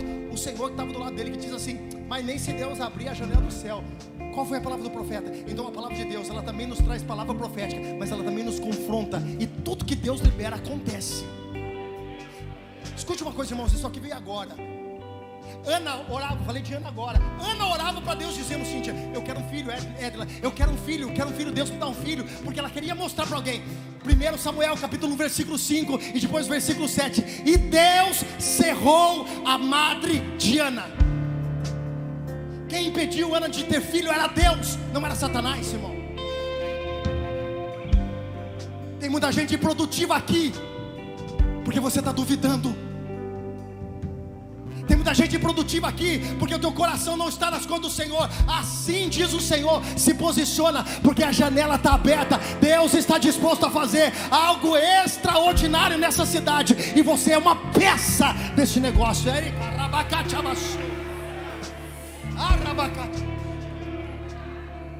Eu vou terminar de ler para você ver. Porque assim sucedeu como o homem de Deus falara ao rei, dizendo: Amanhã, ah não, preste atenção, amanhã, quase esse tempo, haverá duas medidas de cevada por um ciclo e uma medida de farinha por um ciclo à porta da Samaria. Aquele que o Senhor respondeu ao homem de Deus e disse: Eis que ainda se o Senhor fizesse as janelas dos céus, poderia isso acontecer? Ele disse: Eis que verás como os teus olhos, porém dali não comerá. E assim lhe sucedeu, porque o povo atropelou e morreu na porta. Tem muita gente aqui que já chegou na porta, tá vendo, mas não vai comer, enquanto você não se posicionar. A tua vida tá lá, ó, vai para lá do que para cá, da vida com Jesus, irmão. E aí tu vai querer exigir bênção de Deus? Tá aqui hoje, dando glória a Deus, mas sexta-feira e sábado só Deus sabe aonde vai estar.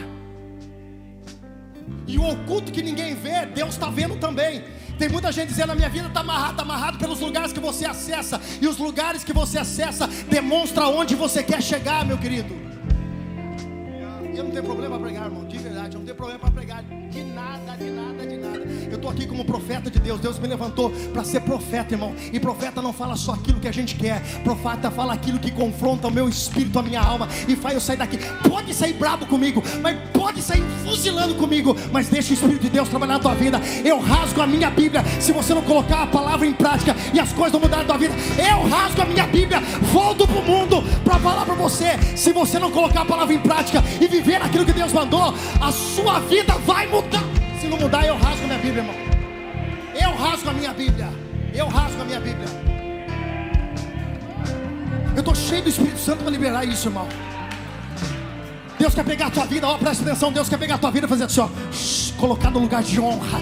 Deus quer pegar a sua vida. Sabe aquela mesa que nós estamos orando? Ela já tem o teu nome lá, já está separado. Já tentaram um monte de gente, não deu. Já chamaram um monte de gente, não deu. Já tentaram com um monte de gente, não deu. Não é, é porque é você. Deus está te preparando.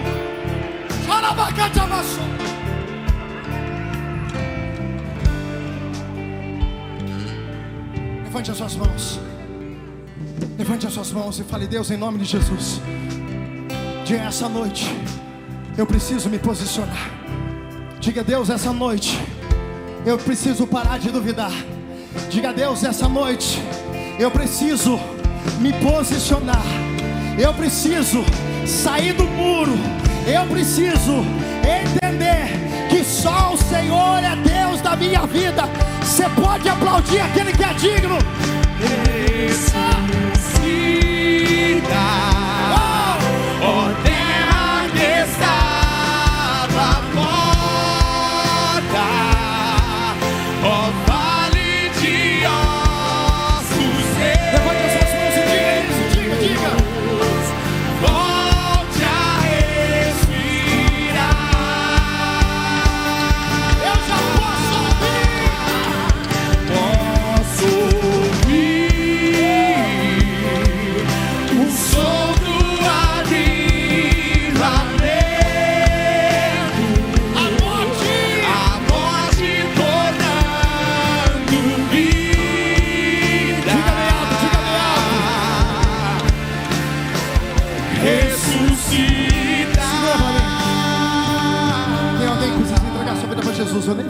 Já tem gente aqui na frente.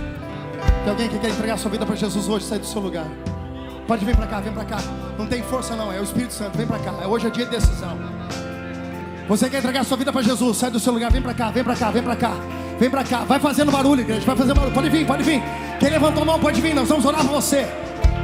Jesus vai virar uma chave na tua vida hoje. Não é escolher uma religião, não. Isso é evangelho, isso é poder do Espírito de Deus. Sai, sai, sai, sai, sai.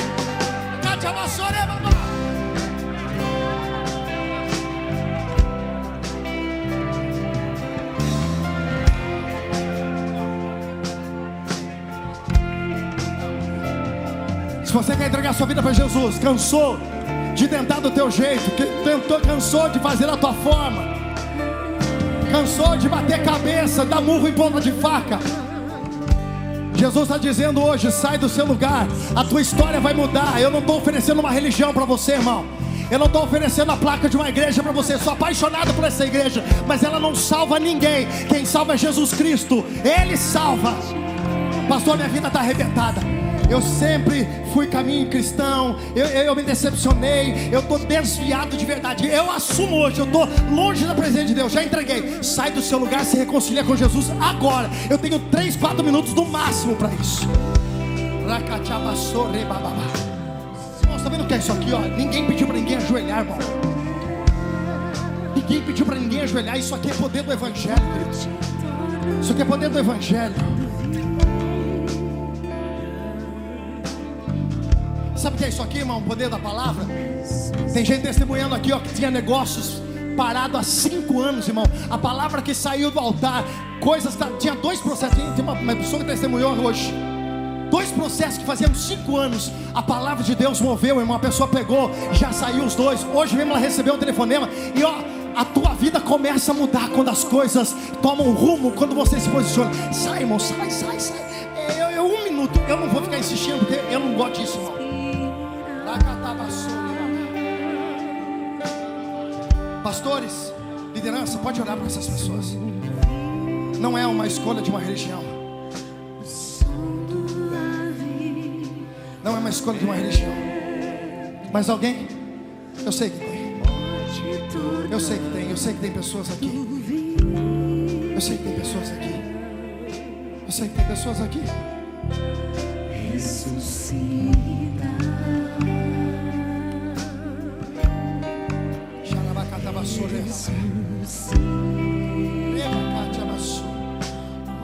nova história começa na tua vida hoje.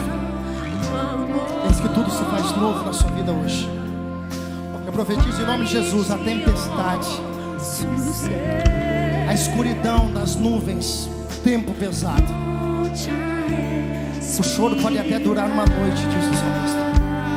Mas a certeza é que o sol lhe nasce,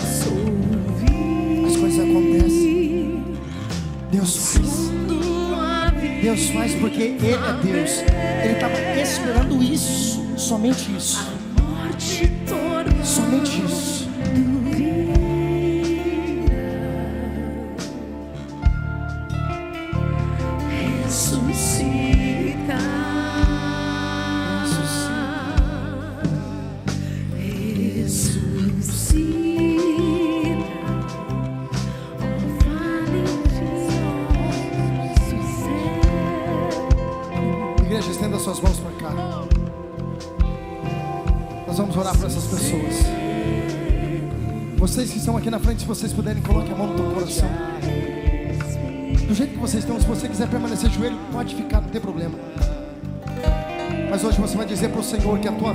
Mais sua.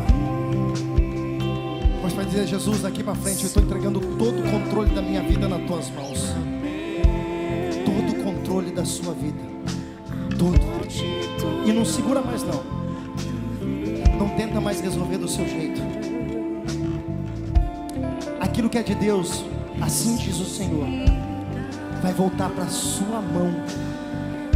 Mas aquilo que não é de Deus, o Senhor vai apagar do teu coração hoje. Porque hoje diz o Senhor sobre a tua vida, filho. Uma página está se virando. Pessoas tentaram colocar um ponto final na sua vida. Tentaram colocar uma sentença que não era a palavra de Deus. Mas esse ponto final foi apagado hoje. Uma vírgula foi colocada. E uma nova história Deus está iniciando sobre a tua vida hoje. Deus, em nome de Jesus. É a escolha, Deus, de uma nova história. É a escolha de uma nova história.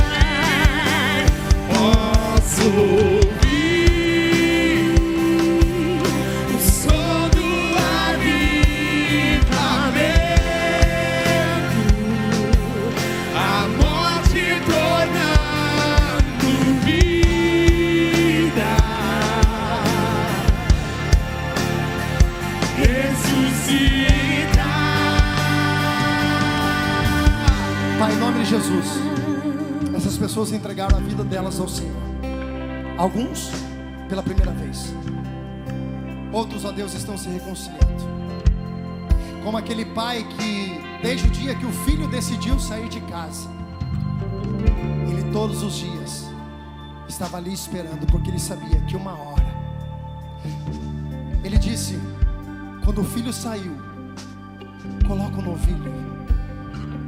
Quando o filho chegou magro, o novilho já estava gordo. Não adianta você correr, você tem uma casa e já tem um banquete preparado para você. Eu te abençoo em nome de Jesus. Que um recomeço esteja startando sobre a vida de vocês. Uma nova história. Uma nova história inicie sobre a vida de vocês, Pai. Que o nome deles sejam escritos no livro da vida. Os pecados, ó Deus, sejam lançados no mar do esquecimento, porque assim diz a tua palavra. Se confessarmos e se nós arrependemos, o Senhor perdoa os nossos pecados. Obrigado, Deus, porque hoje está uma nova história sobre a vida dos teus filhos. A página virou, e não será mais escrito pelo dedo dos homens, será escrito pelas mãos do Senhor, em nome de Jesus. Dá uma salva de palmas para esse povo lindo que está aqui na. Glória a Deus. Glória a Deus. Glória a Deus. Glória a Deus. Volta para o seu lugar, volta para o seu lugar. Recebe um abraço de alguém aí. Alguém vai te dar um abraço. Dá um abraço aqui, nego. Dá um abraço aqui. Glória a Deus. Faz barulho para Jesus, gente. Glória a Deus.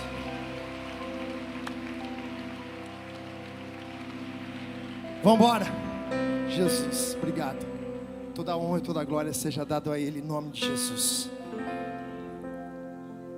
Não deixa o comodismo tomar conta da tua vida, não, irmão. Vai debaixo da palavra de Deus, que Ele é homem para sustentar tudo que Ele prometeu em nome de Jesus. Amém? Que o amor de Deus, Pai. Ai, Jesus. Dava para ficar mais, hein? Que o amor de Deus, Pai Todo-Poderoso. Que a graça do nosso Senhor e Salvador Jesus Cristo a doce bendita comunhão e consolação do Espírito de Deus esteja sobre a tua vida, sobre a tua casa, sobre a tua família, hoje para tudo sempre. Levanta a mão no terceiro andar, lá no terceiro andar. Dá um sorriso para quem está ao teu lado assim: tem cantina hoje.